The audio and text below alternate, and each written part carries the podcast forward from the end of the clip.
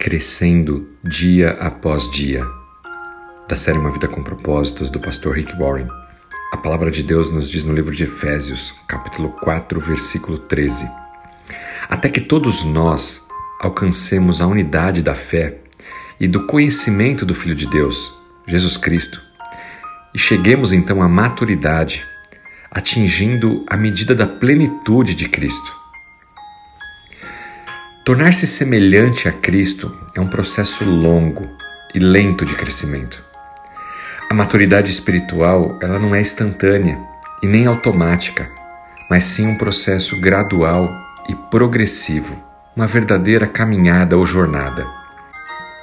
É isso que Paulo está dizendo ali no livro de Efésios, capítulo 4, que nós devemos continuar caminhando buscando nos tornar cada vez mais semelhantes a Jesus Cristo enquanto homem, amadurecendo na fé, para que possamos um dia, então, atingir essa plenitude do conhecimento do Filho do Homem, conhecer realmente a Jesus Cristo e segui-lo de todo o nosso coração, espírito e verdade, em todas as nossas ações e pensamentos. Eu e você, nós somos, na verdade, trabalhos em andamento, obras criadas por Deus mas que não estão prontas. A nossa transformação espiritual deve desenvolver o caráter de Jesus Cristo em nossas vidas. Mesmo sendo pecadores aqui na terra, nós devemos dia após dia caminhar rumo a esse objetivo, nos parecermos mais com Jesus Cristo. Não seremos perfeitos aqui na terra. Vivemos num mundo caído, somos pecadores e temos um corpo corruptível. Mas a obra será completa na vida eterna, quando então receberemos um novo corpo, uma transformação. A Bíblia diz que quando finalmente nós formos capazes de ver Jesus Cristo da forma como Ele é, na plenitude, nós então seremos como Ele. Nós já somos filhos de Deus, adotados, eleitos, salvos pela graça e misericórdia do Senhor Jesus. Mas estamos, todavia, num processo de amadurecimento e crescimento espiritual.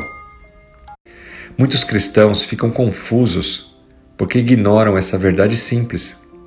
Deus está muito mais interessado em construir o seu caráter do que te dar bens patrimoniais, te fazer bem-sucedido aqui na terra ou até mesmo feliz.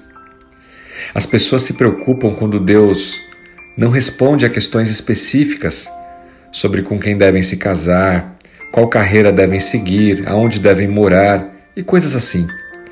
Mas a verdade é que Deus está muito mais preocupado com o seu caráter.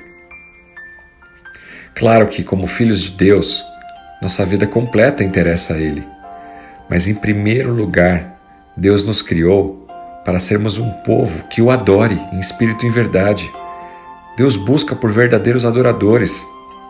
Como seres humanos, somos falhos, fracos, tendemos ao erro, ao pecado nas nossas ações, mas devemos sempre buscar voltar para o caminho e seguir essa jornada rumo à perfeição. O propósito de Deus é fazer com que você o adore. Agora, na nossa geração, tornar-se como Jesus é o maior privilégio e a responsabilidade que nós temos como servos de Deus, como cristãos, aqueles que abraçaram a fé em Jesus Cristo. Uma vez que somos salvos e libertos, devemos nos concentrar em conhecer cada vez mais a vontade de Deus para as nossas vidas e caminhar segundo a Sua vontade, agindo, pensando como Jesus faria, para que possamos, cada um no seu tempo, atingir a plena maturidade, o conhecimento de Deus. Que Deus possa nos abençoar com essa palavra e que possamos seguir firme na fé, lembrando que nosso alvo é Jesus Cristo. Que Deus te abençoe. Em nome dele. Jesus. Amém.